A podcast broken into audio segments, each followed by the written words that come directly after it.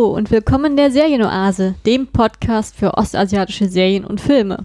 Heute mit Max, hallo. Hallo und der Kali. Hallo. Ja, wir melden uns zurück. Ihr habt das bestimmt schon bemerkt. Wir haben uns eine kleine Pause im September gegönnt. Ähm, das war letztes Jahr, glaube ich, auch schon so. Anscheinend ist sozusagen in unserem Lieblingsthemenmonat auch gleichzeitig immer unsere Entspannungsphase. Kann man fast so sagen.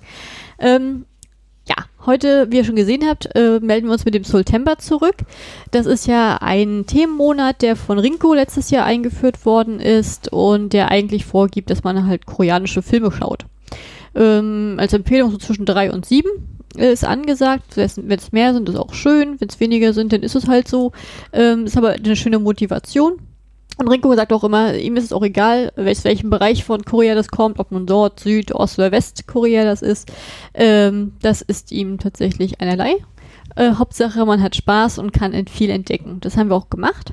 Und bevor wir aber zu dem Thema kommen, äh, möchte ich noch mal kurz sagen, ähm, das letzte Mal habt ihr ja Kate äh, sozusagen gehört, die euch dann drei chinesische Serien vorgestellt habt. Und davor haben, habt ihr mich ja alleine ertragen. Äh, und da habe ich ja erzählt, dass ich sozusagen den Webtoon lese, She's in the Trap. Und ich wollte jetzt nur mal hinzufügen, weil ich ja versprochen hatte, euch up to date zu halten, dass ich ihn zu Ende gelesen habe. Und ja, das Ende vom Webtoon ist deutlich besser als das von der Serie. Dementsprechend möchte ich euch sagen, äh, geht auf Webtoon und ähm, ja, lest. Was heißt denn geht auf Webtoon? Ja, Webtoon ist die App. Webtoon.com, achso, eine App. Ja, ist eine Webtoon ist eine App. Webtoon.de ah. oder .com gibt es auch, ja. Ich habe es aber in der anderen Folge erklärt gehabt, tatsächlich. So. Ähm, und da lese ich ja halt immer meine Webtoons, ist halt von Neva sozusagen. Wer sich mit koreanischen Serien und, äh, auskennt, der, dem dürfte das sehr viel sagen. Gehe ich mal ganz stark von aus. Und äh, ja, der Webtoon Cheese in the Trap lohnt sich zu lesen in seinen vier Staffeln und äh, das Ende ist deutlich befriedigender als das von der Serie. Das wollte ich noch mal nachtragen. So, so. Ähm, ja, jetzt kommen wir zum September. Äh, wir haben uns ganz, ganz viele Filme angeschaut, würde ich meinen. Also vor allen Dingen Max und ich zusammen. und dementsprechend haben wir echt überlegt, wie wir das jetzt einteilen. Und darum haben wir, also habe ich beschlossen, dass wir es einfach, um es für euch zu erleichtern, in Themenkomplexe einteilen. Und damit für alle, für die Hörer, die, die vielleicht nicht an allen Themen interessiert sind, sage ich euch mal kurz, äh, was wir uns überlegt haben. Und zwar starten wir mit den K-Pop-Dokumentationen, die wir geschaut haben, die vor allen Dingen die Bands BTS und Bang, Big Bang ähm, umfassen. Dann kommen wir zu Filmen äh, über die koreanische Geschichte da es ja wirklich sehr viel und auch sehr gute Filme aus der Ära kommt, haben wir uns äh, spezialisieren wir uns jetzt aktuell auf Empfehlungen im Bereich auf die Trostfrauen-Thematik und die Militärdiktatur. Max hat auch noch mal eine Dokumentation geguckt äh, über Nordkorea, von der wird euch, äh, wird ihr euch noch mehr erzählen. Und zum Schluss geben wir euch auch noch mal zwei Geheimtipps, die man gesehen haben muss. Von Max und mir. Das ist es. Hast du dazu Gedanken? Zu ich, ja, natürlich. Werde ich, mich, ich werde mich bei den Filmen dann äußern. äh, jo. Also ich habe nicht, ich habe vier Filme geschaut. Ich habe sozusagen mein äh, aufgestelltes Pensum, meine Letterbox-Liste nicht ganz geschafft. Ich habe theoretisch noch Peppermint Candy und Sobjonje oder Sobjonji, wie auch immer man das genau ausspricht, offen. Ähm, vielleicht gucke ich die dann in den nächsten Tagen noch oder schiebe sie dann aufs nächste Jahr, aber weiß ich noch nicht genau. Ja, ich glaube, ich habe insgesamt zehn Filme geschafft. Und ich meine, ich habe letztes Jahr auch zehn Filme geschafft. Ich bin ganz stark gestartet und habe zum Schluss nichts mehr gemacht. Ja, ich habe vorhin tatsächlich, also heute ist hier 30. September, äh, Ladenschluss hier für den September. Habe ich nochmal wieder bei Twitter äh, den Hashtag eingegeben und neueste Beiträge und habe dann so alles der letzten Tage nochmal schnell durchgefällt miert. Und habe dann auch so gemerkt, ja, ich hatte auch den Eindruck, so äh, am Anfang ging das ordentlich los, ist ja meistens so bei diesen Aktionen und dann ein paar steigen aus oder man ist eben nicht immer jeden Tag dabei, ist ja auch normal, dass das so ein bisschen abnimmt, aber es waren eben auch welche, die in Anführungszeichen durchgehalten haben oder sagen, naja, ich mache jetzt noch so ein bisschen in den Oktober hinein, ist ja auch legitim. Ja, also mein großer, ich hatte äh, mich ja schon extrem auf den September gefreut, weil es auch, ich meine, ich gucke das ganze Jahr über äh, asiatische Filme und auch koreanische Filme, deswegen ist das für mich jetzt nicht großartig die Veränderung, aber das ist auf jeden Fall eine Motivation, wo ich halt auch mal exzessiv drüber reden kann und das freut mich halt jedes Mal.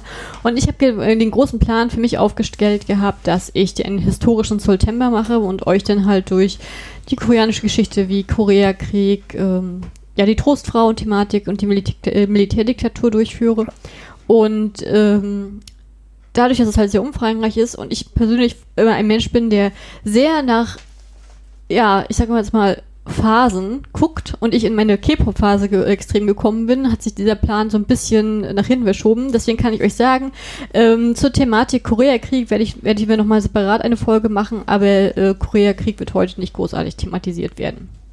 Falls ihr euch das bei der koreanischen Geschichte doch fehlt. Äh, dementsprechend starten wir mal richtig lustig mit den K-Pop-Dokumentationen, bevor wir dann die tragische koreanische Geschichte abgleiten, würde ich meinen. Mhm. Na dann. Dann kann ich ja mal fragen, Max. Was hast du denn für ein Verhältnis zu K-Pop? Ich, ich höre, glaube ich, hauptsächlich durch dich immer mal ein oder das ein oder andere Lied und sonst bin ich da eigentlich relativ unbefleckt und kenne mich nicht großartig aus. Also bin da jetzt auch nicht irgendwie hinterher oder irgendwie sowas. Also findest du, dass K-Pop in Deutschland angekommen ist? Keine Ahnung. Ja. Zumindest BTS mit den Kinodokus. äh, ja. Genau. Wie ist es bei dir? Ja, ich sehe das, ähm, also ich habe das Gefühl, dass BTS in Deutschland angekommen ist, aber ich bin immer noch ein Haag am Zweifeln, ob das, äh, ob wirklich K-Pop in Deutschland angekommen ist. Ich würde es mir mehr wünschen, dass es so ist. Also ich, äh, wenn ich durch den Laden gehe, ich finde BTS-CDs, aber ich finde jetzt nicht irgendwie von anderen Künstlern das. Aber vielleicht liegen wir auch in der falschen Ecke und das ist in Großstädten wird das bestimmt anders sein. Ähm, aber bei uns ist halt nur BTS präsent. Ähm, was jetzt nicht schlecht ist, weil BTS ist jetzt keine schlechte Band, um das abzusprechen, aber jeder, also jeder in meinem Umfeld, der K-Pop hört, ist tatsächlich entweder durch BTS oder später durch Blackpink halt zum K-Pop gekommen. Das war bei mir nicht der Fall. Ähm, ich bin durch G-Dragon und CL dahin gekommen. Und ich glaube, damit gehöre ich anscheinend zu den Ausnahmen, wenn ich das immer so höre. Aber um das zu feiern, starte ich auch gleich mit, der, äh, mit dem ersten Film. Und zwar habe ich mir, äh, ist ja G-Dragon, der Lieder von Big Bang. Und der eine oder andere von euch wird bestimmt Big Bang kennen. Beziehungsweise spätestens seit dem Skandal von 2018, in dem Sangre verwickelt war, dem Burning Sun Skandal. Ähm, den werde ich jetzt gar nicht großartig aufschlüsseln. Falls ihr mehr davon hören möchtet, äh, möchte ich auf den äh, tollen Podcast von Thea Don, Don, von, Don, ja, von Thea verweisen, also Donna Sori Podcast. Sie hat mhm. sozusagen äh, eine Folge gemacht, Jetzt muss ich mal genau meinen Gedanken wühlen, aber das war, glaube ich, Hell Jo Song und dann hat sie auch nochmal über die Skandale in der K-Pop-Welt gesprochen und das kurze knackig hat auch dann sozusagen ähm, einen guten Überblick gegeben. Ich werde euch diesen Podcast auch nochmal verlinken, weil der wirklich äußerst hörenswert ist und das nimmt mir jetzt auch die Arbeit in der Hinsicht ab, dass ich nochmal über die Negativseiten sprechen kann, weil ich kann an dieser Stelle sagen, Big Bang ist meine Lieblingsband und das ist meine Herzensband und ähm, jeder hat ja sozusagen immer so eine Gruppen äh, oder Musik, die sozusagen das Herz höher klopfen lässt und für mich ist es halt Big Bang und um das zu feiern habe ich mir auch als ersten Film Big Bang Made das Movie angeguckt. Das ist eine äh, Dokumentation von 2016, die sozusagen auch nochmal ähm, die, ein, ja, ich sag mal, die Welttournee von Big Bang zu dem Zeitpunkt mit dem Made-Album beschreibt. Wo dann halt auch alle fünf Mitglieder zu Wort gekommen sind, wo dann halt G-Dragon und Sangri mit ihren Witzen punkten konnten, Taeyong mit seiner sympathischen Art, die Sang mit seiner sehr besonnenen Art und äh, ich muss ehrlich sagen, obwohl ich den Film toll fand, ist mir doch ein bisschen top zu wenig gewesen. Denn der hat, ich weiß, er ist nicht, gehört nicht zu den äh, Membern, die jetzt viel reden, aber ich hatte mir ein bisschen mehr Redeanteil denn doch gewünscht bei den Filmen tatsächlich, weil er hat ja halt eine sehr trockene Art und ich mag ihn halt auch sehr gerne und ähm, ja, ich fand den Film aber total schön. Vor allen Dingen ist für mich persönlich auch das Made-Album eines der schönsten K-Pop-Alben, das ich jetzt gehört habe. Zumindest ist da kein einziges Lied drauf, was ich nicht mag. Und dementsprechend ist es in dem Film was auch transportiert worden, auch der Blick hinter die Kulissen. Und Dementsprechend würde ich das echt jedem empfehlen, diesen Film zu gucken oder mindestens dieses Album zu hören, weil es echt fantastisch ist. Und ich finde, wer K-Pop hört, der sollte wenigstens einmal reingehört haben und das versucht haben. Und wenn es einem dann nicht gefällt, dann ist es so. Jeder hat ja einen anderen Geschmack, aber ähm, Made fand ich schon sehr, sehr bombastisch. Kannst ja vielleicht, weiß nicht, sind die Lieder bei YouTube irgendwie oder so? Kannst du vielleicht verlinken dann in der Folgenbeschreibung? Alle? Nein, ein oder zwei von denen, die du besonders gut gut findest oder so. Machen, wir machen das einfach anders. Ich verlinke euch. Oder den äh, Kanal ich, oder so. Ich verlinke euch den offiziellen Big Bang YouTube-Kanal. Und dann könnt ihr unter dem Musikvideo sozusagen euch die letzten angucken, Veröffentlichungen. Das sind alle vom Made-Album und das sind auch also ich kann wirklich sagen, Big Bang macht wirklich total tolle Musikvideos und auch jedes Video hat auch einen ganz anderen Stil und das macht wirklich Spaß. Ähm, können wir sehr, sehr gerne machen. Kann Wie ich nur empfehlen. Wie ist denn das? Also der Film ist von 2016? Der ist von 2016, ja, Und- da kam das Album raus und ähm, da sind sie sozusagen auf Welttour gegangen und das umschließt äh, erstmal natürlich den Start in Seoul, denn vor allen Dingen natürlich auch in Japan die Konzerte und äh, vor allen Dingen auch in den USA. Ist auch noch und, und seit wann gibt es die Band an sich? 2006. Oh, dann sind ja schon ganz schön lange dabei. Und, und Also für jeden, der K- sich bei K-Pop gut auskennt, sage ich jetzt mal, das ist, die gehören zur zweiten Generation mhm. des K-Pop. Und wenn du sagst, dieses Made-Album, darum dreht sich der 16er-Film. Genau. Und, und das ist aber immer noch das aktuelle Album, oder? Ja, das ist das aktuelle Album, weil, äh, also 2016 kam Made raus, dann kam halt zu sagen, ein Jahr später kam das Made-Album nochmal in der Japan-Variation raus, also so ein- eine Live-Aufnahme sozusagen. Die versuche ich ja immer noch zu kriegen, aber das ist halt nicht so leicht. Ähm, Falls ihr wisst, wo man die kriegt, gebt uns Bescheid. Nein, ich finde das schon noch. Ich habe schon meine Quellen. Ähm, das davon ab, weil ich möchte halt die also man kriegt das Album, und keine Sorge, aber ich möchte halt die koreanische Ausgabe haben, weil die japanischen Ausgaben, CD-Ausgaben, das weiß jeder K-Pop-Fan, sieht aus wie die deutschen CD-Hüllen. Ich möchte halt was Pompöses, Schönes haben. Ähm, nichtsdestotrotz, also ja, dann kam halt, war halt die Tour, dann, äh, und danach ist ja dann schon ähm, Choi Song-hoon, also das ist Top, ist dann halt in den Militärdienst gegangen. Und der wurde ja ein bisschen verzögert, weil er ja dann sozusagen seinen Prozess noch gekriegt hatte wegen dem Marihuana-Rauchen. Und ähm, dann kam jetzt, sind ja gleich danach auch Taeyang, ähm, G-Dragon und Desang reingegangen. Und als sie dann wieder rausgekommen sind, war der Burning Sun Skandal mit Sangri, den ihr im anderen Podcast von Thea hören könnt. so. Ähm, und das hat sich alles ein bisschen verzogen und dann kam, also der aktuelle Stand ist einfach, dass nachdem Sangri sozusagen so angegriffen wurde, in diesen Skandal verwickelt worden ist, gab es halt ja sehr viel Negativpresse und dann ist ja halt auch YG Entertainment äh, hat ja auch darunter sehr gelitten und Sangri ist dann halt aus der Band raus, deswegen ist die aktuelle Besetzung ohne Sangri und ähm, die Band ist erstmal ein Hiatus. Aktuell. Und ja, jeder, der YG hört, weiß, dass es immer lange Wartezeiten sind. Ja, aber das ist jetzt sehr, sehr viel K-Pop-Trash. Ähm, aber ja, ähm, Big Bang, wir hoffen alle, dass sie zurückkommen. Und eigentlich sollten sie dieses Jahr halt als OT4 in, auf dem Coachella antreten, aber dann kam halt eine Kleinigkeit wie Corona dazwischen, an der unter der jetzt die ganze Musikindustrie ja leidet. Also, Ja, nur die Musikindustrie, alle anderen nicht. ja, alle anderen auch, um Gottes Willen, aber ich rede ja jetzt gerade über das Thema K-Pop. Ja. Ja.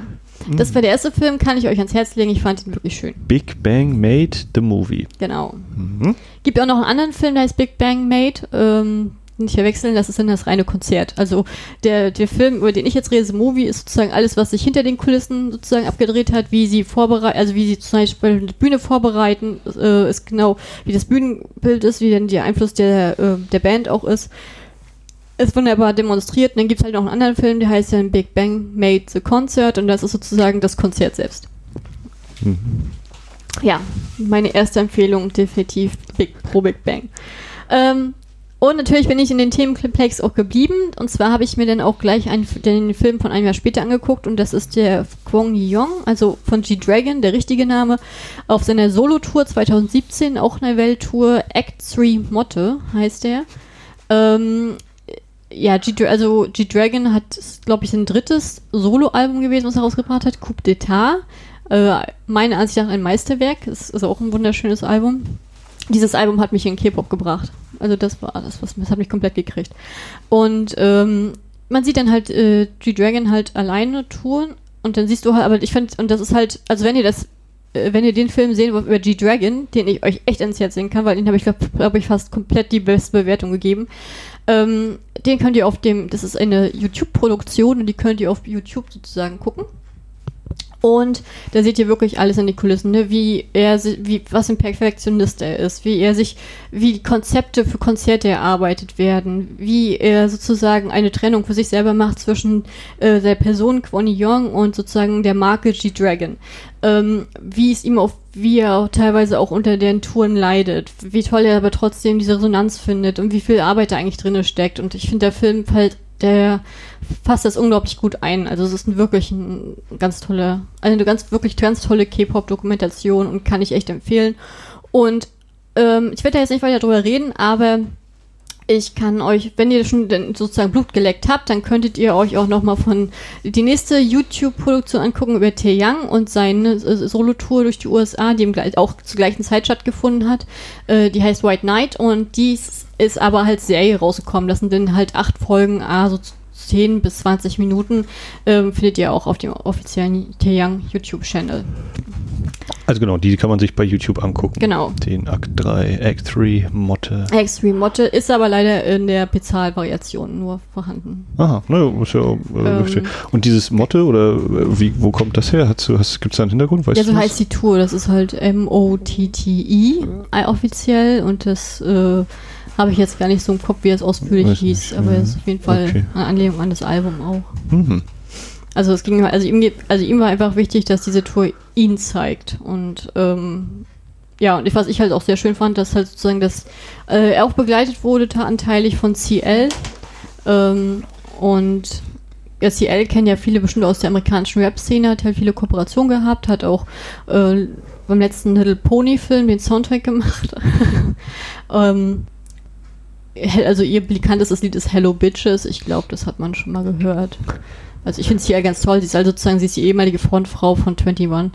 Ähm, das ist auch eine, also die Girl Group aus der, ja, auch der zweiten Generation. Das ist, glaube ich, die einzige Girl Group, die ich überhaupt höre.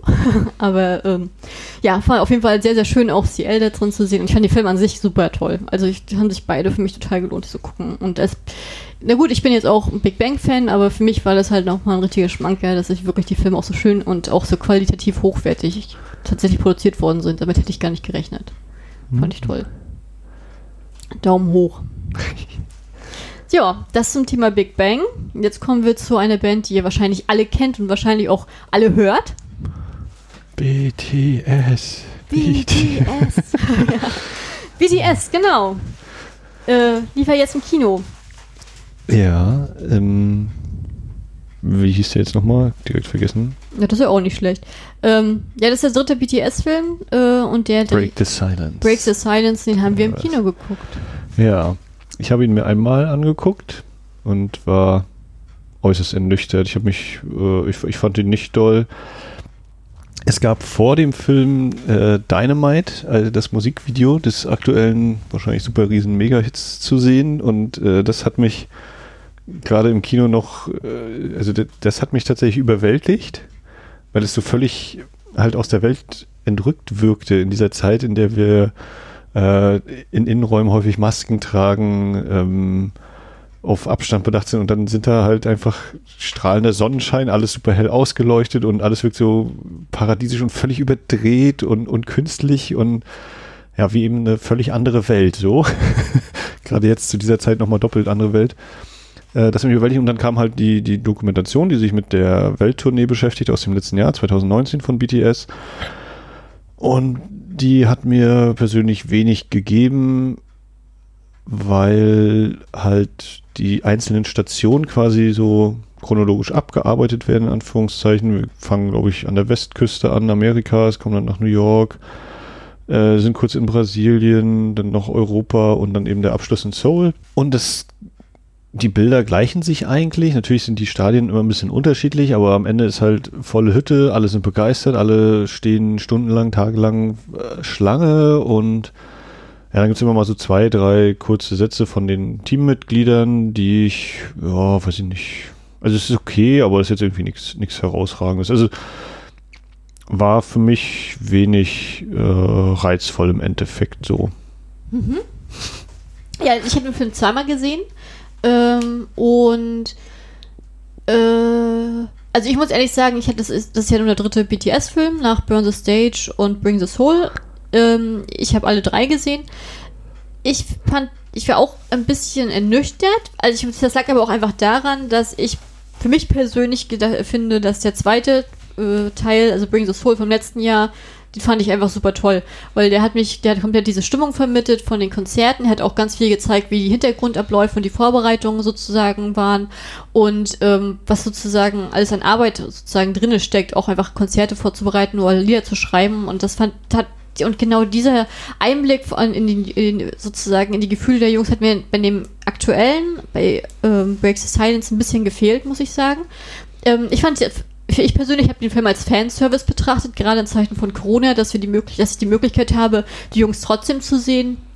Und ähm, fand es in der Sicht ganz schön, sie zu sehen. Ich fand es auch, also mir hat es zum Beispiel auch unglaublich gut gefallen, dass der Film eröffnet wurde mit dem aktuellen Song. Also ich finde Dynamite ist sowieso ein sehr cooler Videoclip und gerade im Kino auf großer Leinwand war das schon richtig schön, mhm. vor allem als Sebastian hochgestellt wurde. Aber, aber das gehörte nicht zum Film an sich, ne? Das war noch so Vorprogramm. Also das haben die halt um diesen Film nochmal drumherum mit vermarktet, aber es war nicht also wenn man jetzt sozusagen eine Blu-ray veröffentlichen würde, dann wäre das nicht unbedingt Teil des Films. Der will nicht damit losgehen. also ich würde denken, dass es so fest, ein festes Paket ist. Dass erst das Dynamite hm. kommt, dann kommt der Werbung. Verweis auf Weverse und dann äh, geht und der Film Und dann geht ja der Film selbst erst los, genau, ja. und alles anderes vor. Also, naja, aber ist ja auch als wild. Also ich muss auch sagen, dass mir die, also ich fand es schön, dass halt sozusagen jedes Mitglied auch mal was zu sagen bekommen hat. Ähm, dass man auch mal gesehen, also der, jetzt in diesem Film hat man vor allen Dingen auch gut gesehen, ähm, was sozusagen, wenn die Jungs auf Tour sind, was die alleine nochmal machen in ihrer Freizeit. Der eine geht dann shoppen, der andere in den Freizeitpark und also man nochmal versucht, eine, es wurde versucht, nochmal eine andere Perspektive auf jeden Fall zu zeigen und als, ich glaube, als für einen Fanservice ist es wirklich schön.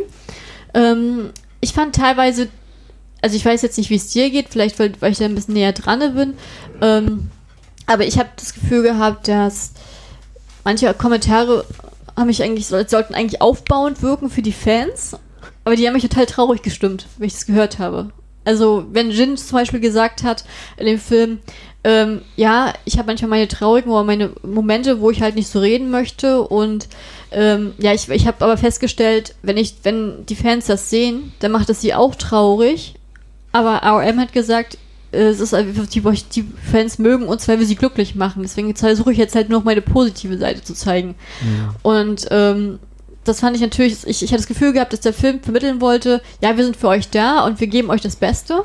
Aber für mich war das so ein, so ein trauriges, wo ich dachte so, ja, Jin, aber das ist nicht gesund, wenn du das machst. Also das hat mir so ein bisschen in der Seele weh, aber vielleicht denke ich da auch zu viel drüber nach, tatsächlich. Ja, also ich hab, fand das durchaus ähnlich, dass ich auch so dachte, oh ja, nee, das ist eigentlich genau die falsche Reaktion und weil das eben natürlich noch mehr zu diesem äh, Plastikbau äh, oh Gott, diesem oberflächlichen Getue eigentlich beiträgt, als wenn man dann vielleicht halt immer so ein bisschen ehrlich sagt, auch, es ist nicht immer eitel Sonnenschein und man hat auch eben mal Phasen, dass das eben Leben ein bisschen mal anstrengt und äh, wie gesagt, ich gönne den Jungs ja auch ihren Reichtum und dass sie um die Welt reisen können und alles, aber glaube eben auch, dass es eben eine sehr große, nicht unbedingt Schattenseite, aber dass auch sehr viel harte Arbeit dahinter steckt und auch eine große Belastung ist, äh, wenn du vielleicht eben mit irgendwelchen Menschen die ganze Zeit unterwegs bist und dich mit denen mal verkrachst oder so. Ähm, Genau.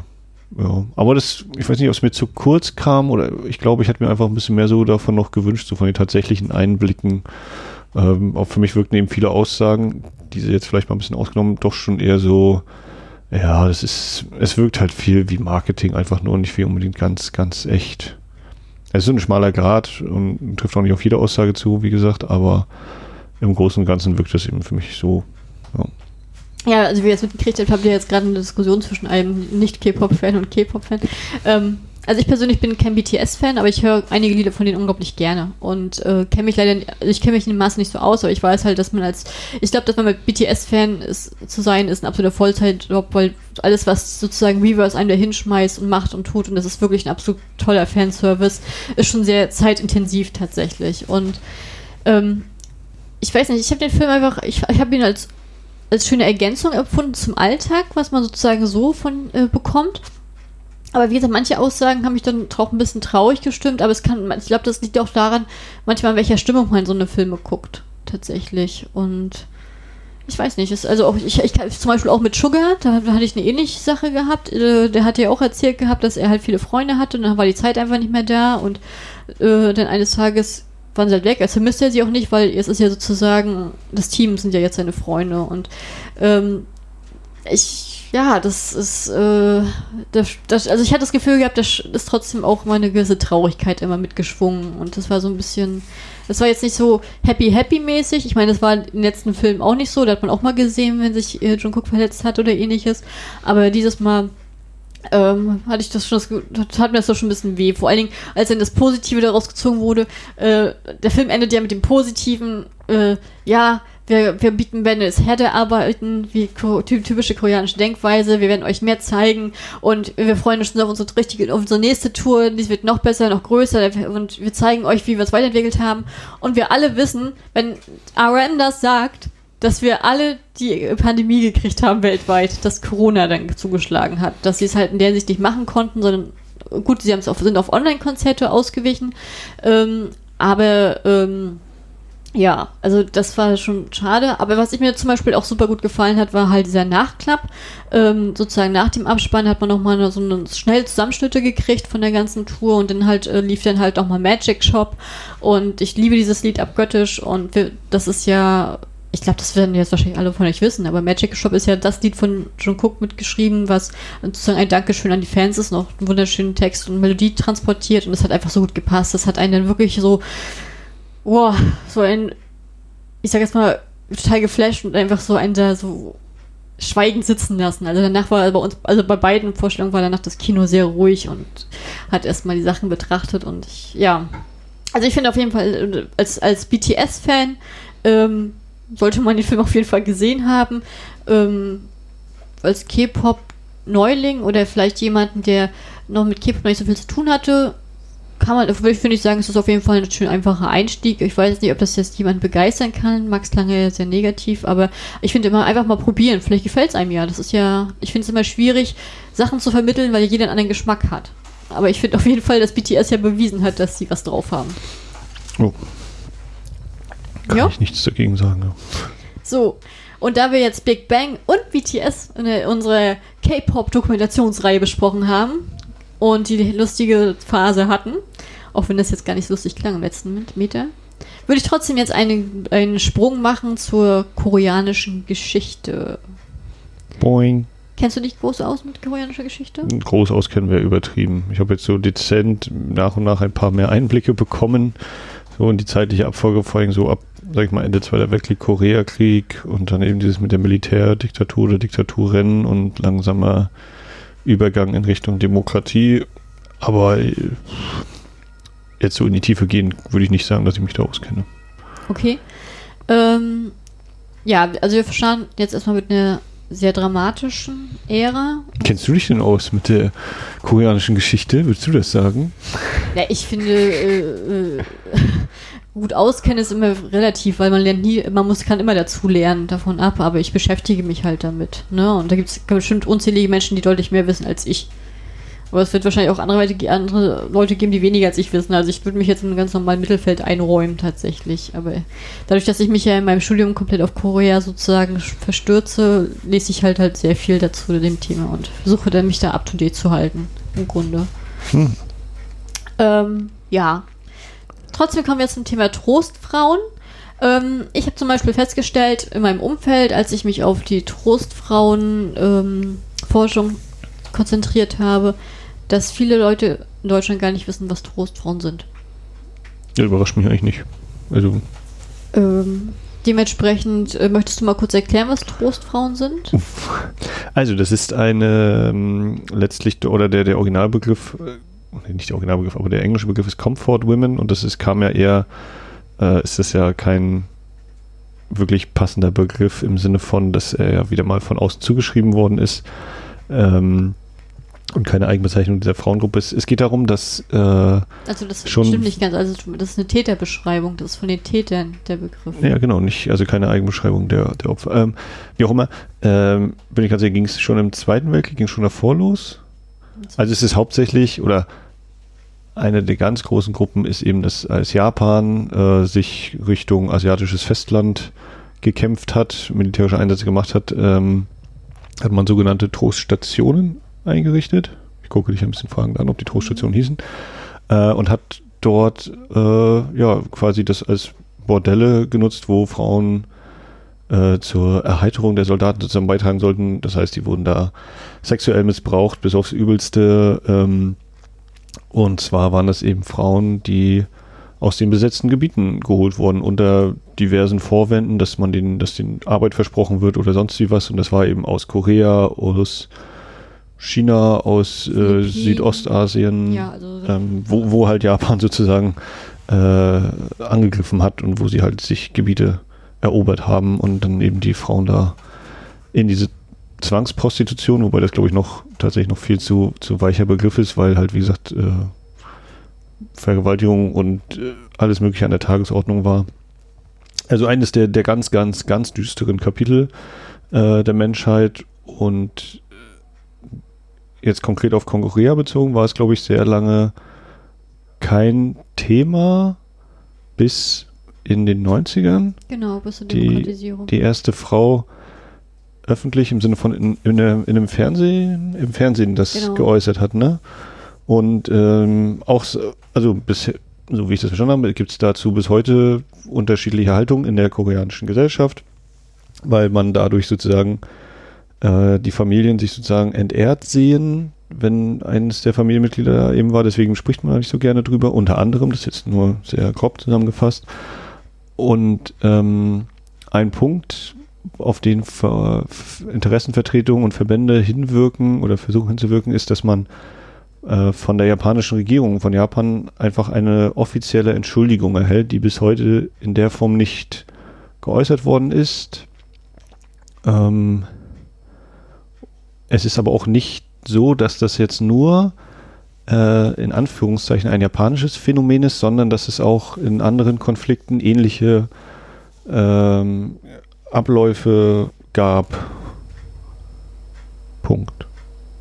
Was meinst du damit? Ähnliche Abläufe gab? Na, dass das nicht nur die Japaner einfach so sich äh, immer Trostfrauen, also in Anführungszeichen diese Frauen nur geschnappt haben, sondern dass das auch eben bei anderen Parteien geschehen ist. So Achso, ja. ist das ja schon. Was das jetzt weder relativieren soll noch sonst wie, aber einfach um zu zeigen, das ist ein ganz, ab, ganz tiefer Abgrund da.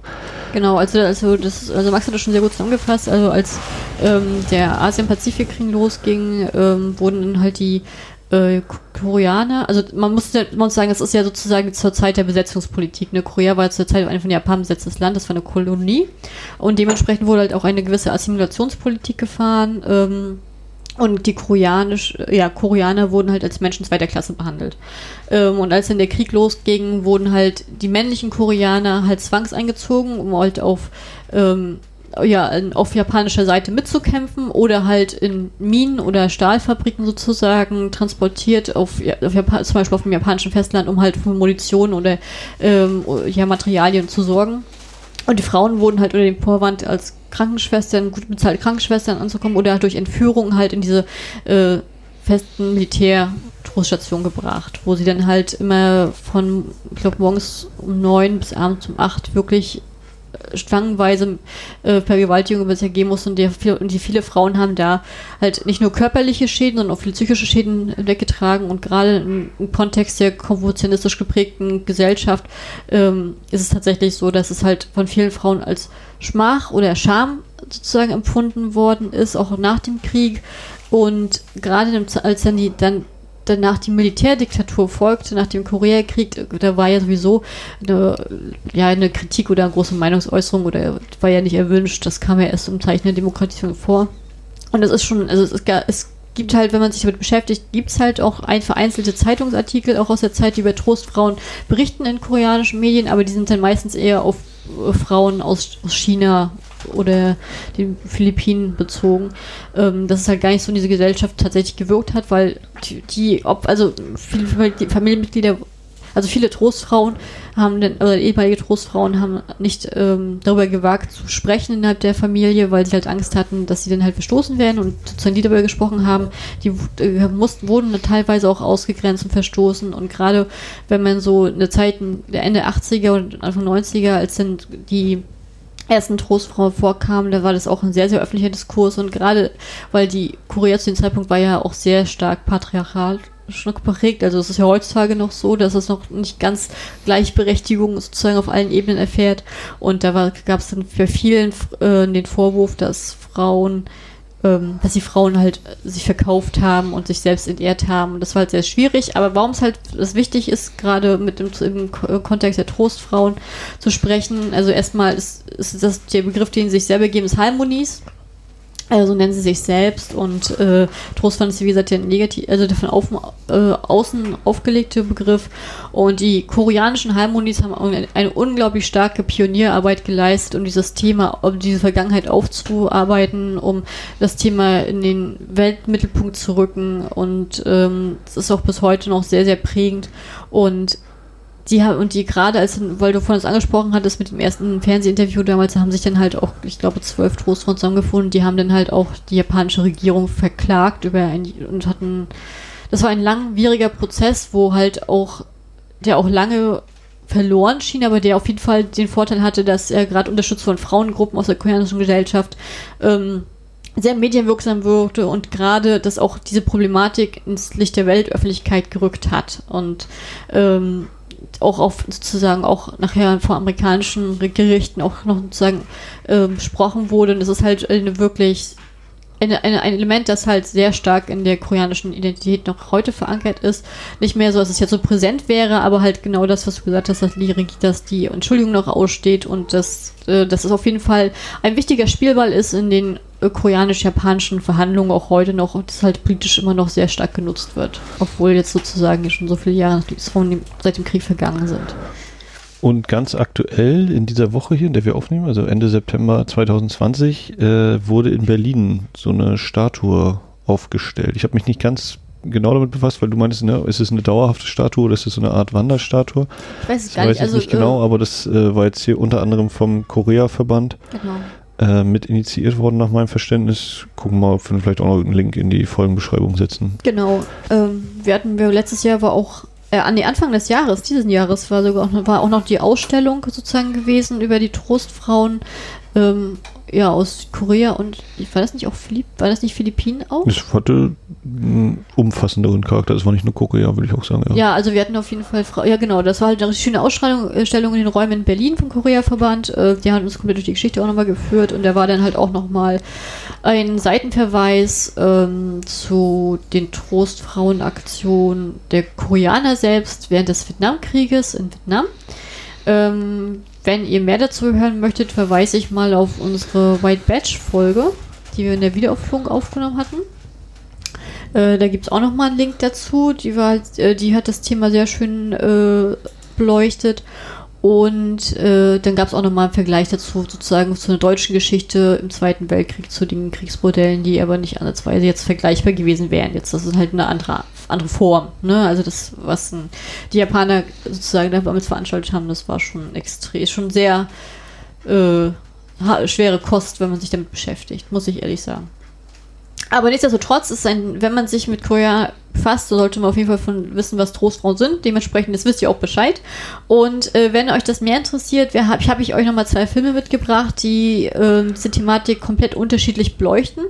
Ähm, einmal ist es Spirits Homecoming, ein Film von 2016, der ähm, aus der Perspektive einer jungen, also der sozusagen in zwei Zeitebenen spielt. Einmal aus der Perspektive einer jungen Frau, die entführt wird und auch eine Troststation kommt, auch in ein anderes Land verschleppt wird und dann sozusagen mit den anderen jungen Mädels, ähm, ich sage jetzt mal, versucht zu überleben. Und dann haben wir gleichzeitig auch nochmal die Gegenwart, wo ihre Freundin, die das überlebt hat, ähm, nicht loslassen kann, jetzt halt äh, auch als ältere Frau äh, versucht mit dem Verlust ihrer Freundin aus, sagen wir mal, umzugehen, das immer noch zu verdrängt, von diesen Spätfolgen noch sehr geprägt ist. Und äh, die lernt eine junge Schamanin kennen und durch, spirituelle, durch diese spirituelle äh, Reise haben wir nochmal diesen Blick zurück in die Geschichte, wie es sozusagen ist. Und der, und der Film zeigt tatsächlich auf der einen Seite sehr schön, wie der Zusammenhalt der Mädels ist. Also ist ein, ich würde das auch wirklich sagen, es ist ein sehr starker Frauenfilm halt auch.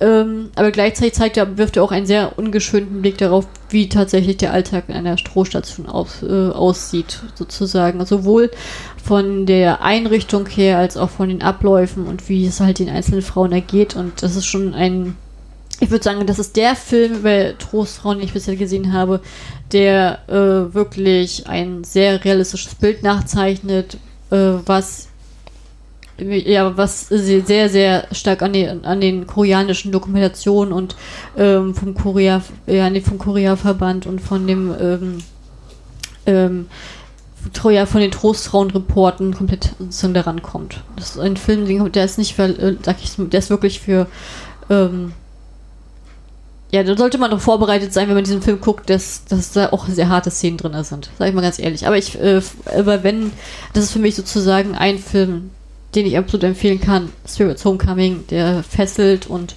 ähm, dann habt ihr einfach einen guten Einblick, wie das sozusagen damals abgelaufen ist, obwohl es halt sozusagen in, im Kostüm eines Fantasy-Films ist. Das ist der erste. Und der zweite ist Her Story. Das ist ein Film, der 2018 erschienen ist. Wenn ihr den guckt, da werdet ihr ganz, ganz viele bekannte äh, Gesichter kennen. Äh, entdecken, die ihr halt auch aus, aus sehr vielen K-Dramen und aus Korean, vielen koreanischen Filmen sozusagen kennt. Und die Her Story ist, äh, ist auch ja, ist sozusagen die Geschichte der Harmonies nach der Demokratisierung und wie sie halt die Unterstützung erhalten, nachdem die erste Trostfrau ähm, hervorgetreten ist, nachdem ähm, und sozusagen wie denn halt diese Frauengruppen sie unterstützen und wie denn dieser Prozess gegen Japan über Jahre abläuft. Das ist genau diese Geschichte, Her Story, die sich äh, sozusagen mit dieser Nachbearbeitung befasst und ich habe ja sozusagen im, im, ja, sag ich mal, im Zusammenhang meiner persönlichen Recherchen und im Zusammenhang meiner äh, ja, wissenschaftlichen Recherchen sehr, sehr viel gelesen und sehr, sehr viele Quellen und auch in der Nachkriegszeit äh, und das ist tatsächlich, der Film gibt wirklich einen sehr nüchternen, aber sehr ehrlichen Blick ab. Und gerade vor allen Dingen, wenn man nicht, also auf die koreanische Perspektive aus der Gesellschaft in, in diesem Zeitrahmen der Demokratisierung, wie sozusagen auch noch diese Prägung halt ist mit dem Patriarchal, ja, mit patriarchalen Gedankengut, mit den, ähm, also tatsächlich, das ja, das Frauenbild, die Frauenrolle, die dann noch nicht, die halt noch sehr niedrig da angesehen wurde, denn halt die Frauen, die halt versuchen, ihre eigene sozusagen zu bewältigen, denn die Rezeption aus der Gesellschaft, wie langsam die Medien so arbeiten, wie sich das alles so verändert und das ist in diesem Film wirklich sehr schön gemacht. Also das ist halt auch Also es ist auch ein sehr, äh, äh, ich sag jetzt mal, sehr starkes Melodram, aber es ist, ich finde trotzdem, dass die Eckpfeiler, die dieser Film vorgibt, äh, geben ein gutes Bild ab. Also wenn ihr euch Spirits Homecoming und Her Story anguckt, habt ihr auf jeden Fall einen, äh, einen tollen Abend. einen tollen Abend. Naja, das würde ich jetzt nicht sagen, aber ihr habt auf jeden Fall, äh, ja. das sind zwei sehr gute Filme, die man wirklich meiner Ansicht nach gesehen haben muss, weil ich sie wirklich fantastisch fand. Und dann habt ihr aber auch gleich mal äh, einen, den Rahmen über 60, 70 Jahre, ähm, wie diese Trostfrauen-Debatte abgelaufen ist. Das glaube ich, das äh, kann man dann gut sagen. Das zum Thema Trostfrauen. Hartes Thema. Mhm. Dann gehen wir weiter in die Militärdiktatur. Uiuiui. Möchtest du da was zu sagen? Militärdiktatur ist doof. Ich habe meine Hausarbeiten ja alle so gut nachgelesen. du hast jetzt viel gemerkt. Ähm, Achso, jetzt das Thema Militärdiktatur an sich meinst du jetzt? Genau. Oh Gott. Das ähm, ist heute der zweite geschichtliche Themenpunkt. Also, in meiner Erinnerung, wie war das noch? Ähm, ja, nach dem Koreakrieg ging es eigentlich los oder weiter? Ich weiß nicht, wie es vorher war, großartig. Hm. Äh, also, sagen wir mal so, ab 50er ist Militärdiktatur in Korea. Ist das falsch, richtig? Soll ich sagen? Ich frage dich, du kannst mit Ja oder Nein antworten. Ähm, ja, also man kann ja schon sagen, also werden. So, und dann, äh, dann so, und dann in den Folgejahren äh, gibt es dann eben vor allen Dingen einen, den Park. Und der hat die grandiose Idee, äh, ähm, dass, also oder andersrum, Korea ist in Anführungszeichen Drittland, das ist eigentlich mehr so ein agrarisch geprägter Staat, nicht wirklich mit Industrie ausgestattet oder sonst wie oder hochtechnologisiert. Und der äh, Diktator hat eben die Idee, wir dienen uns Amerika an. Nee, nee, okay. Also ich glaube, kann ich mal kurz reingrätschen? Also der Punkt ist, also nach, der, nach dem Korea, also der Koreakrieg ist ja entstanden, äh, es war jetzt ein Resultat daraus, ähm, dass sozusagen dass sie, in Kalt, dass sie in den Kalten Krieg mit einbezogen worden sind. Ne? Also die Nord der, nach, der, nach dem ganzen Chaos, das sozusagen die japanische Besetzung hinterlassen hat, haben sich ja auch Spaltungen innerhalb ähm, von Korea ge äh, sozusagen gebildet. Einmal die Kommunisten, die als Unabhängigkeitskämpfer gekämpft, also sozusagen gegen die Japaner gekämpft haben. Dann gleichzeitig aber halt hat man auch sozusagen die anderen geha Koreaner gehabt, die dann halt für die Japaner gearbeitet haben sozusagen. Und aus denen sind nachher später in dieser Entwicklung einmal diese Kommunisten und einmal die Kapitalisten hervorgegangen. Und die einen sozusagen der Norden, also jetzt mal ganz, ich weiß, dass es doch viel intensiver äh, und komplexer. Das, das viel deutlich komplexer ist, aber ich versuche das jetzt mal ganz simpel zusammenzufassen. Und auf jeden Fall, Nordkorea ist ja unter so, ist, dann wurde ja der 38 Breitengrad noch gezogen, dann kam halt äh, ähm, Nordkorea und äh, die ähm, äh, ja, kam unter die Sowjetunion gestellt und dann wurde nach den Alliierten wurde sozusagen äh, den USA wurde dann Südkorea gegeben. Und Südkorea hatte dann äh, ja und Südkorea wurde dann ein, von dem äh, Präsidenten äh, Ring Sung Man äh, regiert, der ist halt selber ein Exilkoreaner gewesen zu dem Zeitpunkt und ist dann halt ähm, wurde halt von amerikanischer Hand eingesetzt, war selber sehr korrupt und hat sozusagen diese ganzen Entwicklungshilfen, die er gekriegt hat, eher sozusagen eine korrupte Regierung gestellt. Das hat das Land aber nicht weitergebracht, weil gerade 90, also ich glaube über 90 Prozent der Landmasse waren von ganz Korea, war nach dem Koreakrieg komplett zerstört und das Land war wirklich komplett in Schutt und Asche. Und ähm, die Regierung von ähm, äh, Ring Sung Man hat, hat einfach nichts Positives bewirkt und deswegen kam es zu Volksaufständen und dementsprechend äh, wurde das auch von der Militärdiktatur genutzt und, äh, und unter Park Chung-hee kam es dann äh, kam es dann sozusagen zum Militärputsch und jetzt kommst du. so und der hatte die großartige Idee, der wollte das Land wirtschaftlich nach vorne bringen und sich vor allen Dingen den USA andienen und hat gesagt, hier, wir würden euch, also der hat von Anfang an irgendwie gesagt beim Vietnamkrieg, wir unterstützen euch, wir unterstützen euch in der Hoffnung, dass sie dadurch eben richtig viel Asche kriegen und das eben in die Industrie stecken. Und der Plan ist auch so ziemlich aufgegangen. Die große Kehrseite ist, dass auf Menschenrechte und äh, andere grundlegende Sachen ziemlich geschissen wurde. ähm, also wir haben einen wirtschaftlichen Aufstieg bei gleichzeitigen Beschneidungen. Genau, also es, ist nicht, also es ist nicht nur, also der, der, der südkoreanische Einsatz im Vietnamkrieg hat, ein, hat ganz viel Geld sozusagen in die Staatskassen gespült. Es war aber nicht alleine Vietnamkrieg ist es einfach so, dass äh, Park Chung-hee halt eine Politik der Öffnung gefahren hat. Das heißt halt ähm, sozusagen eine wirtschaftliche Öffnung zum Westen, Osten. Also er hat halt äh, starke Handlungsbeziehungen mit Japan eröffnet, mit China, dann halt auch mit, mit Deutschland ganz stark. Die, ähm, dann halt allgemein in Amerika, um halt ganz viele Finanzhilfen zu kriegen und um die eigene Wirtschaft aufzubauen. Und er hat halt ganz viele äh, Finanzhilfen bekommen oder halt durch, wie zum Beispiel jetzt im deutschen Beispiel ist zum Beispiel so, dass viele Koreaner in den Minen bei uns in, in, in Düsseldorf, ja, in Nordrhein-Westfalen und alles gearbeitet haben und dann viele Krankenschwestern hergesendet wurden. Dafür haben sie Geldmittel gekriegt. Und äh, damit wurde sozusagen das Land aufgebaut und der Vietnamkrieg hat den Reichtum verschafft, weil dadurch, er hat ja noch gleichzeitig auch den Chibols, also den reichen äh, Großindustriellen, hat er, hat er ja mit in große Bescheid äh, Entscheidungsbefugnisse mit in die Regierung reingeholt und sie mit eingebunden. Und das sind halt auch, das sind auch sehr element, elementarer Teil, weil das heute Chibol-System ist ja heute noch sehr stark in der Politik verankert. Ja. So viel dazu? Ja. Auf jeden Fall äh, hast du schön zusammengefasst, wirklich.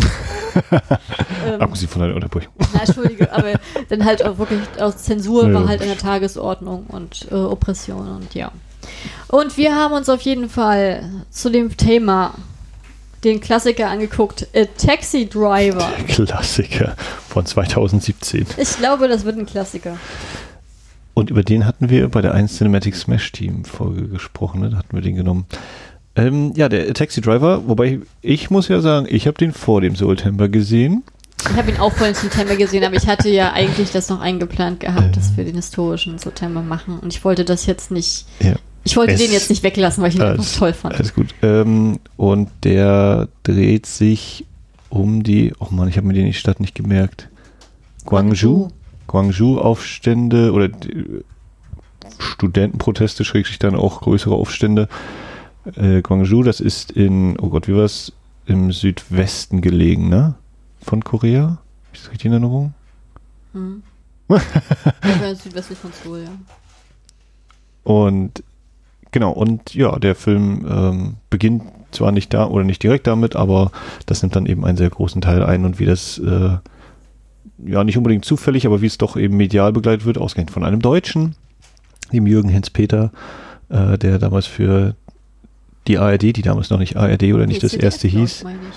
Ähm, auf jeden Fall hieß wohl, das, hieß wohl der Sender noch nicht so, wie er dann hieß, eben ARD oder ZDF, wie auch immer, äh, wie der das mit aufnimmt und so. Genau, es, Ausland, also es ist ja auch von Begebenheiten alles, der ganze Film und äh, ist halt er war, er war halt Auslandskorrespondent, der halt in Japan stationiert war und in Korea gab es halt keine Korrespondenz der Zeit und er hat dann halt durch Gerüchte mitbekommen, dass er anscheinend äh, einiges abgeriegelt wird und dass die Medien äh, da nicht ganz funktionieren. Darum hat er sich dann aufgemacht nach Korea und ist dann ähm, an einen Taxifahrer geraten, der ihn in das abgeriegelte Gwangju reinbringen möchte. Und so kommt er direkt in das ganze dramatische Geschehen mit rein. Ja. Ja, es man halt eins zu eins äh, diese Sprachbarrieren zwischen den beiden, weil, weil Mhm. unser Taxifahrer kann kein Englisch, äh, und unser Reporter kann kein Koreanisch. Kommunikation funktioniert trotzdem. Und ähm, ja, das ist äh, äh, äh, meiner Meinung ein sehr sehenswerter Film tatsächlich. Ja, beginnt relativ leicht, also verhältnismäßig humorig, ne? Ist auch wieder hier mit äh, Kong Sang-ho, den die meisten wahrscheinlich von Parasite kennen, aber der eben auch viel mit Bong Joon-ho schon gemacht hat und allgemein relativ großer Typi ist in Korea, der eben den Taxifahrer spielt, äh, ist eher so ein bisschen humorig angelegt und dann wird es aber schnell deutlich ernster und düsterer und äh, dramatischer, ja. Ich fand ihn auch äh, sehr, sehr interessant. War ein guter Film, würde ich auch empfehlen. Das kann man sich mal angucken. Der war mal bei Amazon Prime Video, glaube ich, und aktuell nicht, aber Nee, vielleicht aber taucht er er ist, mal jetzt auf. auf, er ist also- jetzt auf, also wenn ihr den streamen wollt, den könnt ihr auch ohne Abo, meine ich, auf wiki.com streamen. Äh, da ist Taxi Driver jetzt hochgeladen. mhm. Mit englischen Untertiteln dann oder auch mit deutschen? Mit oder? Deutsch gucken, was dir lieber ist. Also auf jeden Fall. Es wird ja auch ein bisschen Deutsch gesprochen. Ja, also die Hälfte des Films ist ja Deutsch. ja. naja. Ich weiß gar nicht, wie heißt der Schauspieler, der den Deutschen spielt? Ist auch ein ganz äh, bekannter. äh, Kretschmann, ist das? Thomas Kretschmann, genau. Ja, kann man, Mhm. Aber ich wusste das gar nicht vorher. Ich habe ihn einfach angemacht und dachte so, ist das nicht Thomas Kretschmann? Ja, Mhm. ja sehr, fand ich sehr, sehr starker Film. Hat mir sehr gut gefallen. Ja, sehr schade eigentlich auch, dass der eben gerade wegen dieser historischen Beziehung, dass der nicht irgendwie hier in Deutschland im TV mal gelaufen wäre. Ich glaube, auf ein, zwei Festivals oder so war der mal zu sehen, aber sonst leider eher ein Schweigen im Walde, was die Sichtbarkeit dieses Films hierzulande angeht. Was eigentlich Mhm. schade ist. Aber was Also, aber sie was- auch anbietet. Aber was ich auch schön finde, äh, dass also äh, der Hens Peter ist ja leider schon verstorben, aber es basiert ja sozusagen auf seinen Memoiren oder auf seinem Tagebuch, glaube ich, dieser Film. Und äh, im Abspann hat, äh, hat man sozusagen noch die letzten Aufnahmen von dem echten Mhm. Hans Peter und der nochmal seine Stellung dazu gibt. Und das fand ich auch sehr schön. Und seitdem den Film nochmal extra, also der Film ging mir eh nah, aber äh, dadurch ging er mir noch näher. fand ich, ähm, ist für mich auf jeden Fall ein Film, der das Potenzial hat, ein Klassiker zu werden. Tatsächlich. Aber du hast ihn schon als Klassiker bezeichnet. Ja, für mich ist er schon ein Klassiker. Ich glaube, den werde ich mir auch öfter nochmal in meinem Leben angucken. Den fand ich wirklich fantastisch und da gab es auch wirklich viel zu entdecken. Auch von der Tiefe der Charaktere fand ich das auch sehr schön dargestellt. Ja, ich habe geschaut, äh, einen Film aus dem Jahre 1977, Yo Island oder Yeo oder Yodo. Da gibt es entweder, ich weiß nicht, ob es nur die, die Übertragungen sind, äh, also die Übersetzungen sind oder ob das tatsächlich unterschiedliche Sachen sind, keine Ahnung. Ähm, darin geht es um, ja, gar nicht so leicht zu erzählen. Eine äh, Investorengruppe möchte ein Hotel eröffnen unter dem Titel Yo Island und das ist eine sagenumwobene Insel, zu der ähm, die Fischer der Südküste Koreas quasi gerufen werden von Geistern und wo sie dann aber sozusagen, wenn sie sterben, äh, ist das so eine Art paradiesischer Ort für sie. Äh, und dann wird eine Bootsfahrt unternommen als, als PR-Gag, als Marketing-Stunt. Und da wird dann gesagt, ja, wir, also als sie dann alle an Bord sind, wird gesagt, so, wo fahren wir eigentlich hin? Wir suchen jetzt diese Insel. Und äh, da ist ein Reporter mit an Bord, der sagt, das ist aber überhaupt nicht in Ordnung, ihr macht euch über den Aberglauben lustig und so und, und wollt die bloßstellen und sonst wie was. Und mitten in der Nacht verschwindet dieser Reporter vom Boot und ist vermutlich tot. Ähm, der, der Veranstalter, also jetzt der eine konkrete Person, der eine Manager, äh, sieht sich Mordvorwürfen ausgesetzt, denen er heftig widerspricht, obwohl er ganz persönlich sich auch wohl nicht schuldlos sieht. Und gemeinsam mit dem Chef des Journalisten macht er sich auf auf eine kleine Insel, äh, um dort nach Hinweisen zu suchen, wie dieser Mann gelebt hat und, und was ihn überhaupt dazu gebracht hat und sonst wie, ob er vielleicht da ist oder andere Leute was wissen. Das Besondere an dieser Insel ist, zu der sie reisen, dass dort hauptsächlich Frauen leben, dass nur wenige Männer da sind, dass die meistens eben Fischer sind oder waren. Die Frauen sind äh, Taucherinnen und die meisten Männer sind eben aufs Festland gegangen, ähm, weil eben dieser wirtschaftliche Aufschwung stattzufinden scheint, Ende der 70er. Ach, merkt- da merkt man auch diese, diesen Aufschwung direkt auch. Merkt man auch diese Polizeikorruption da? Also ich glaube, das ist eher sowas, was dann äh, in Chiffren erzählt wird. Also wir haben mal so ein paar Momente, die eben am Fest, auf dem Festland spielen. Ähm, da sieht man eben, dass riesige Baustellen äh, sind, da werden große Gebäude gebaut und so in der Hinsicht. Und ähm, ja, dass es eben anscheinend äh, ein, ein Pull-Faktor ist, äh, der eben die Leute anzieht, dass sie dorthin möchten, weil sie eben sich Reichtum, ein gutes Leben, was auch immer versprechen. Und dann hat man eben diese relativ naturbelassene Insel mit den ganzen Frauen, die da eben äh, ihr Leben leben. Und ich glaube, das schwingt dann immer unterschwellig mit. Oder wenn man sich mit der Geschichte dann auskennt, wird man wahrscheinlich noch viel mehr Sachen verstehen. Oder wenn man Koreaner, Koreanerin ist, wird man noch viel mehr verstehen, äh, dass dann vielleicht mal irgendwelche Sachen eingeblendet werden oder so, oder Schilder oder Sätze gesagt werden, wo ich dann denke, aha, ja, ja, hat er so eine Bemerkung gemacht, aber für die ist das dann nochmal eine zweite, dritte Ebene, die da aufgemacht wird. Ja, und das ist so eine Art halber Krimi, halb ähm, Mystery-Film, weil es ihm darum geht, diese, diese Leiche oder diesen möglicherweise toten oder vielleicht auch doch nicht toten Menschen zu finden. Und äh, es geht viel um Fortpflanzung auch, um Reproduktion. Und in dem Zusammenhang geht es dann auch um Potenz, Impotenz, um natürliche Wege äh, des Schaffens von neuem Leben und unnatürliche Wege, um Züchtung. Also was sind sehr viele Themenkomplexe drin. Äh, und es gibt einen unvergesslichen Spezialeffekt, der alle Männer äh, heftig traumatisieren wird. Ausnahmsweise mal wird mit den Männern da was äh, gemacht. Aber es gibt auch eine äh, ziemlich harte Vergewaltigungsszene, obwohl die sehr abstrakt dargestellt ist, aber die hat auch schon da wird eine, ein junges Mädchen. Äh, ich bin nicht ganz sicher, wie jung, alt die, die Frau da sein soll. Ich glaube, sie ist, wirkt auf mich noch wie unter 18, deswegen ist gleich doppelt und dreifach harte Szene. Ähm, aber also nicht immer ein leichter Film, auch nicht so den zu gucken. Ich glaube, es liegt auch ein bisschen an der Ausgangskopie oder aus dem Ausgangsmaterial, was da zur Verfügung stand, um ihn noch zu restaurieren.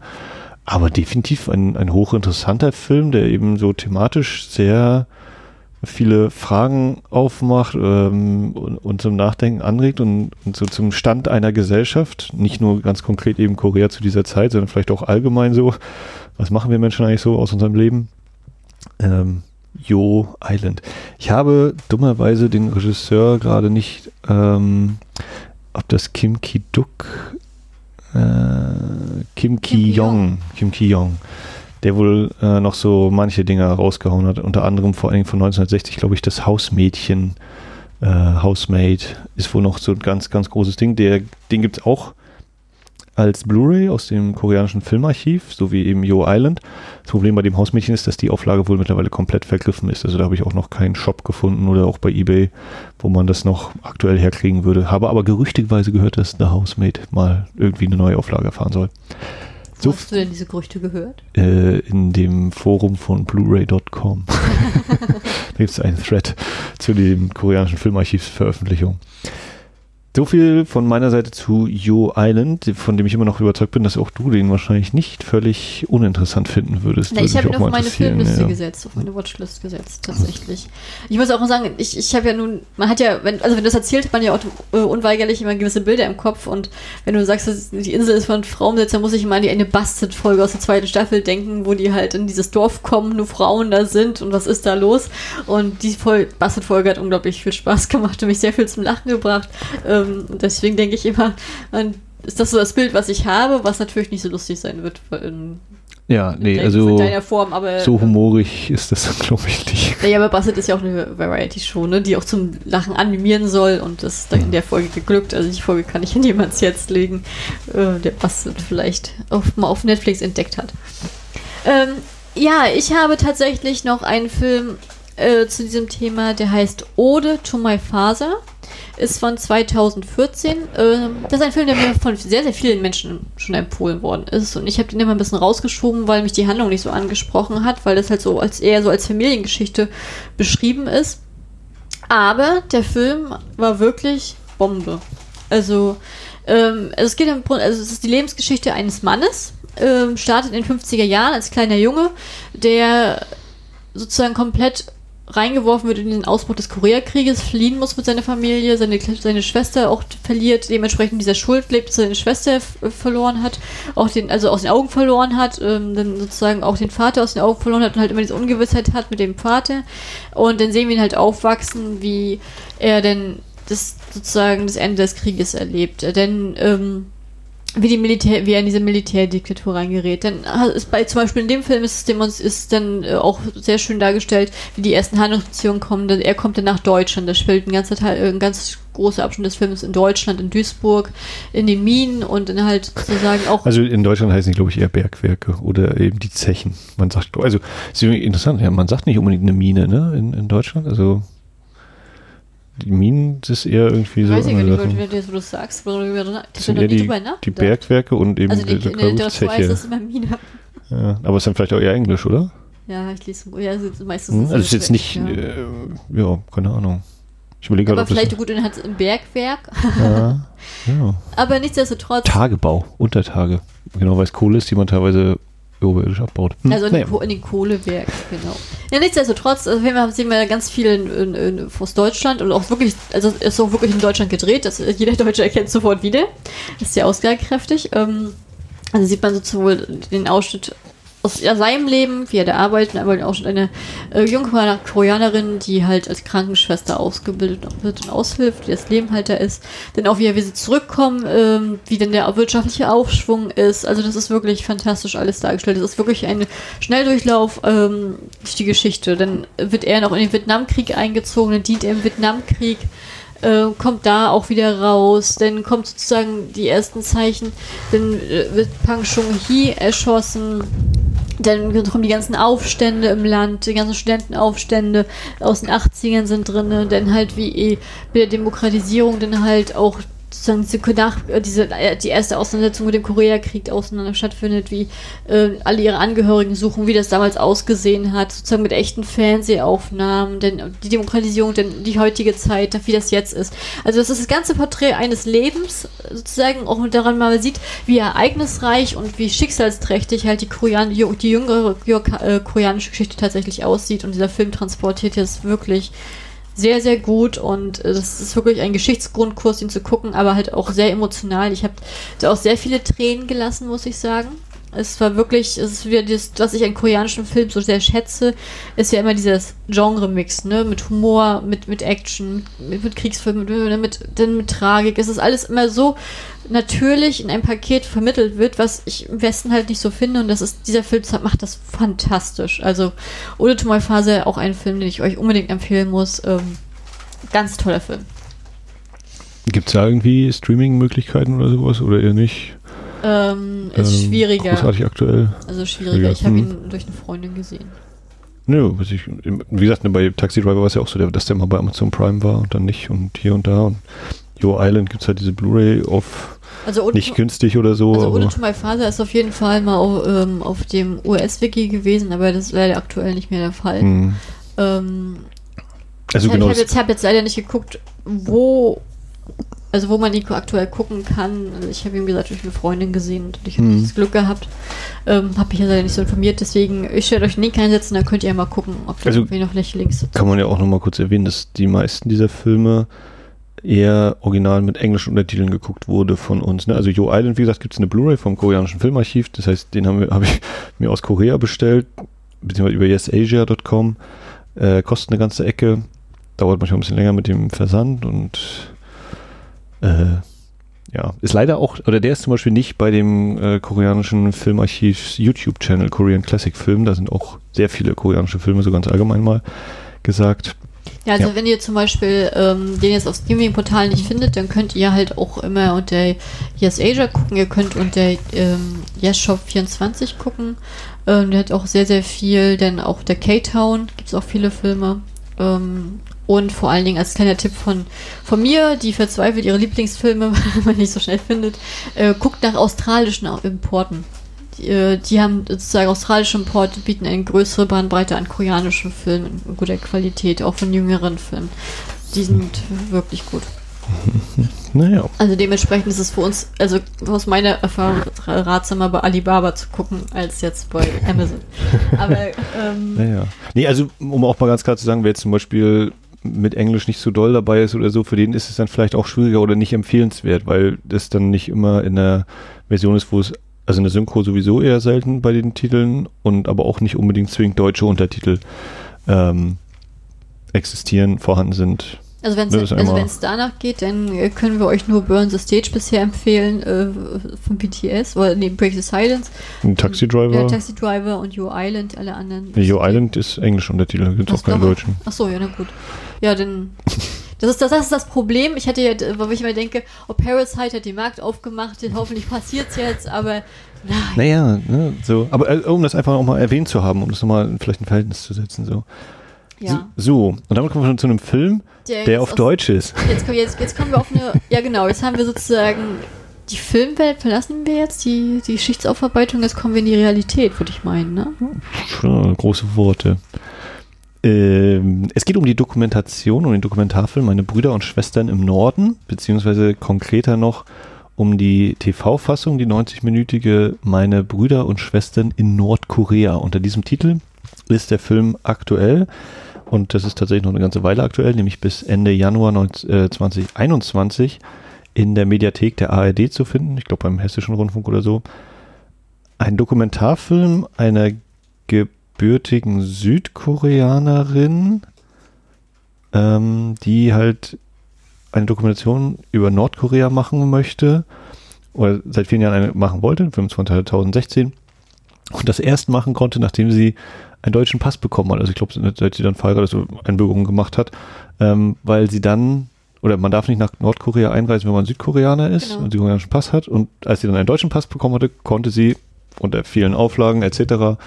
nach Nordkorea reisen und dort eben einen Dokumentarfilm drehen und sich mit äh, sich einige Alltagsszenen, von denen ich einfach ganz klar behaupte, da ist sehr viel gestellt und natürlich vorausgewählt durch die koreanischen, durch die nordkoreanischen Machthaber, ähm, konnte sie dort filmen und Interviews führen. Also am, am deutlichsten ist mir das, oder das, das merkt man so manchmal am Rande bei, bei manchen Sachen. Da wird irgendwie so eine Aufführung, ich bin schon gar nicht mehr sicher, was eine Schulaufführung oder eine Musikaufführung war, gezeigt und dann sieht man so am Bildrand, ist jemand, der gerade nicht mitklatscht und dann kommt von hinten so eine Person in Militäruniform und tippt diese Person an und dann fängt die plötzlich wieder an zu klatschen und so. Ähm, wo ich so denke, ah ja, okay, also da wird schon quasi auf Linie getrimmt. Das ist aber natürlich nicht immer genau im Bild- Bildmittelpunkt, aber wenn man so erahnt, warum wird jetzt hier gerade diese Person äh, zum Interview gebracht oder warum gerade diese Leute und so, dann merkt man, ja, das hat, glaube ich, schon den Hintergrund, dass da Leute ausgewählt worden sind, die mit der, diesem Filmteam sprechen dürfen. Nichtsdestotrotz ist das natürlich einfach aus dem Grund, dass man, ich persönlich sowieso relativ wenig bis gar nichts über Nordkorea weiß, außer vielleicht immer mal so diese, ja, in Nordkorea werden anscheinend immer noch Atomwaffen gebaut und jetzt äh, macht Trump Handshake mit Kim Jong-un und so. Kaum eigentlich irgendwas weiß über dieses Land, geschweige denn da mal hingereist wäre. Und auch wenn eben das wahrscheinlich gelenkt ist und alles, äh, das trotzdem einfach ein interessanter Einblick ist, dass natürlich auch da einfach mal Menschen leben und völlig überraschend, den, die auf einem anderen Level oder auf irgendeinem Level eben auch zufrieden sind vielleicht, manche auch unglücklich sind, äh, Träume haben oder auch keine Träume haben. Äh, ja, einfach mal so als Einblick. Ne? Wer, wer sich jetzt schon total riesig mit Nordkorea auskennt und alles, für den mag das irgendwie nichts Neues sein oder äh, wenig berauschend, aber ich glaube, dass es viele Menschen gibt, die einen ähnlichen Wissensstand haben wie ich, für die das einfach mal ein interessanter Einblick ist. Das Besondere ist, wie gesagt, ist die TV-Fassung, die geht knapp 90 Minuten. Der eigentliche Film ist, glaube ich, 110 Minuten, ist auch hierzulande in Deutschland als DVD erhältlich. Meine Brüder und Schwestern im Norden, Schrägstrich, meine Brüder und Schwestern in Nordkorea. Du hast die noch nicht gesehen, ne? Ich habe ihn noch nicht gesehen, aber es äh, interessiert mich sehr, sehr stark, muss ich sagen. Ähm, hast du, also kannst du denn überhaupt sagen, dass denn, dass dein Blick sich auf Nordkorea verändert hat und positiv und negativ nach dem Film oder hattest du eigentlich gar keine äh, Grundhaltung vorher gehabt? Also ich weiß nicht, ob positiv oder negativ. Also es ist so ein bisschen diese Bestätigung, ja, da wird halt äh, schon genau geguckt, wer was sagen darf und, und wo gefilmt wird und so. Also dass das eine sehr äh, genau kontrollierte Sache dort ist. Und ähm, für mich war einfach interessant, also oder die, es wirkte irgendwie so absurd. Es gibt mal eine Szene, da, da wird jemand interviewt von einem, äh, nicht Freizeitpark, von so einer, äh, also von einem Schwimmbad. Die haben da halt so riesigen Rutschen und alles bunt und, und überhaupt.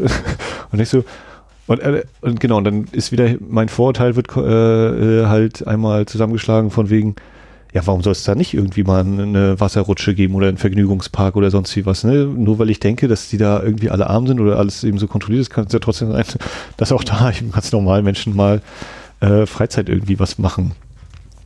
Ja, und sonst, ähm, ja, wie gesagt, so ein kleiner Einblick hinter diesen vermeintlichen geschlossenen Vorhang und so. Und ja, am Ende sind wir irgendwie alle Menschen und äh, auch bei denen kam so eben ab und zu mal durch, so ja, ein geeintes Korea wäre schön. Dann natürlich die Frage, unter welchen Bedingungen und Konditionen und sowas. Aber naja. Ich glaube, mit dem geeinten Korea, das war eine Sache, die halt, also die an sich von Anfang an, also beide Koreas gewollt, gewollt haben, die sich aber halt jetzt durch diese Spaltung, die einfach zu lange vorherrscht ist, der vom Süden halt weniger gewünscht ist als vom Norden jetzt in der Hinsicht, einfach weil die halt natürlich auch finanzielle Einbußen dann hätten, ne? Aber ich glaube, das ist halt, dass man doch ein Korea sein möchte, ich glaube, der, Gedank der Gedankengang war schon immer da.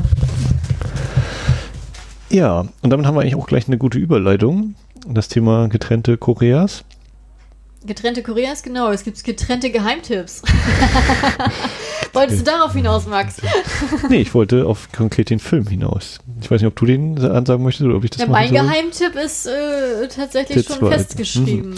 Genau, äh, also es ist eigentlich, dieser Film ist eigentlich kein Geheimtipp. Es geht um Joint Security Area, JSA, von Park Chan-wook aus dem Jahre 2000, der, glaube ich, durchaus schon bekannt ist, mindestens natürlich in den Filmfankreisen, aber auch ein kleines bisschen darüber hinaus vielleicht. Äh, da geht es nämlich um einen Zwischenfall an der innerkoreanischen Grenze, äh, bei dem 38. Breitengrad, wo, wo ein paar Tote äh, auftauchen und dann wird die äh, diese gemeinsame Sicherheitszone wird dann von einem unabhängigen Expertenkommission äh, untersucht, dieser Vorfall. Und mehr will ich dazu nicht sagen, denn ähm, in unserem Podcast Wiederaufführung werden wir wohl demnächst darüber sprechen in der Oktoberausgabe. Das heißt, Ende Oktober kommt die dann raus. Ich habe den schon gesehen, Kali noch nicht und ich bin halt von dem sehr angetan, wie viele andere Menschen auch sehr angetan sind von diesem Film.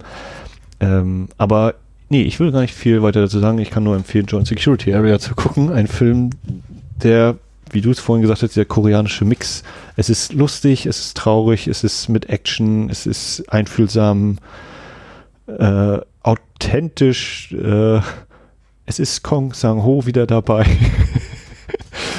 ähm, ja, und der, der Hauptdarsteller aus Bittersweet Life, von dem ich gerade den Namen nicht auf dem, äh, auf dem Schirm habe. Gucke mal ganz schnell nach ja. beim Cast. Äh, Lee Byung-hun ist es, glaube ich. Lee Byung-hun? Ich denke schon. Aber Kim Tebo? Also den habe ich ja schon gesagt, der gesagt, mir was der ist mein Leben ist schon manchmal in Serien dabei gehabt. Ja, das ist mein Tipp den ja. wir dann, wie gesagt, ausführlicher an anderer Stelle besprechen werden, den klingt ich hier im Soul so geguckt habe. Aber von der Beschreibung her klingt das irgendwie brandaktuell, wenn man bedenkt, was hier gerade sozusagen für Spannungen in Süd- und Nordkorea sind. ähm, was hast du denn noch als Geheimtipp? Ja, ich als Geheimtipp möchte sagen, es, ich habe einen Film mitgebracht, bei dem ich komplett davon überzeugt bin, die muss jeder Mensch gesehen haben. also, um es mal ganz dezent zu halten.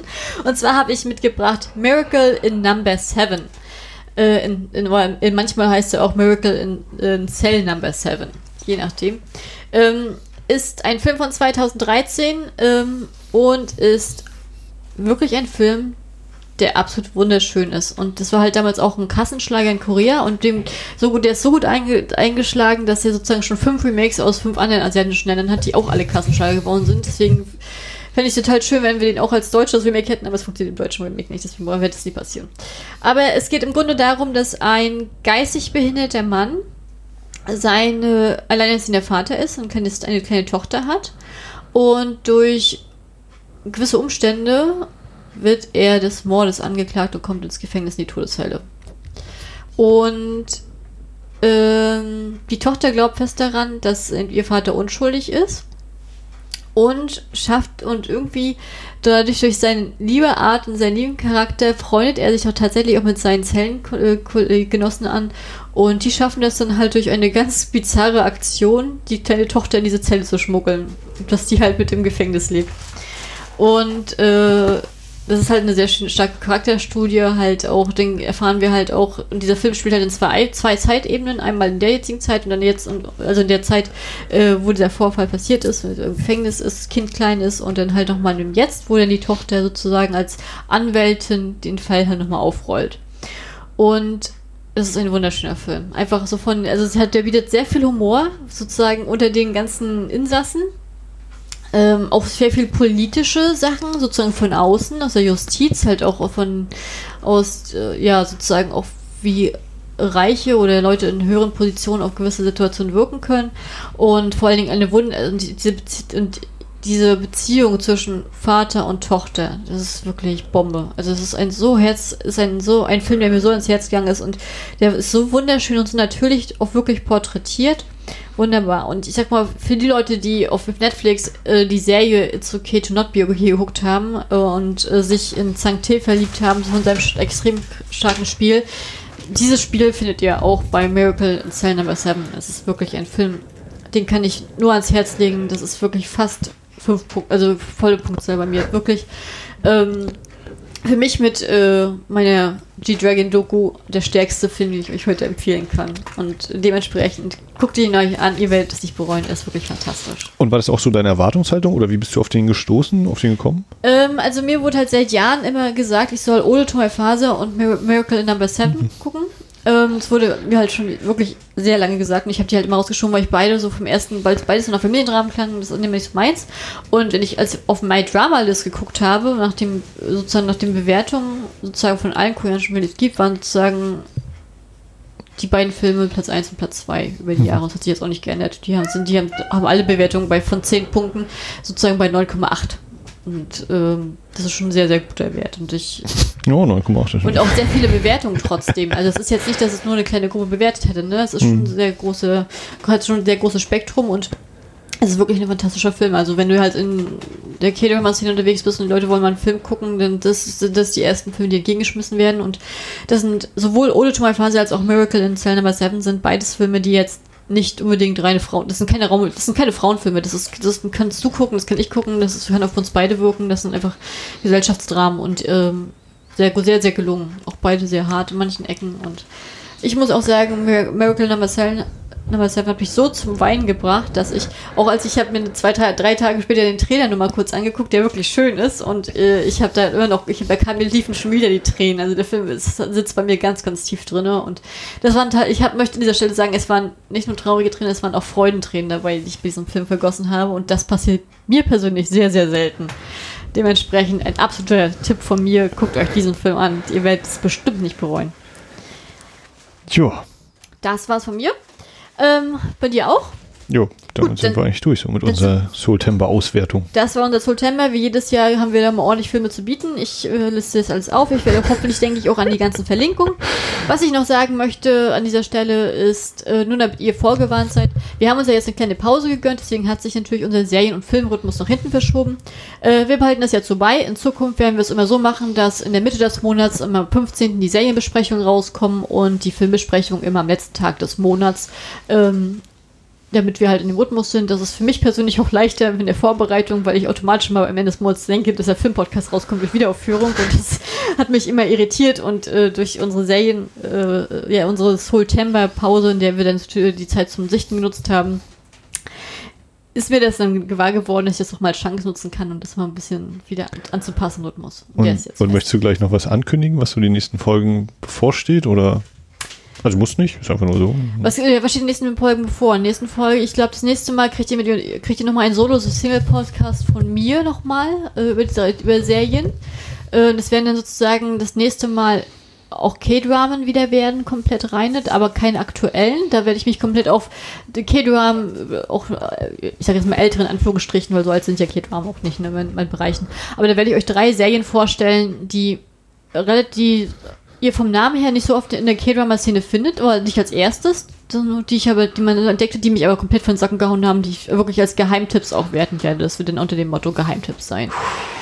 So. Und bei der nächste Film, den, den ihr dann hören werdet, ist ein Old Boy, wo wir dann äh, Unterstützung haben von Lasse. Genau.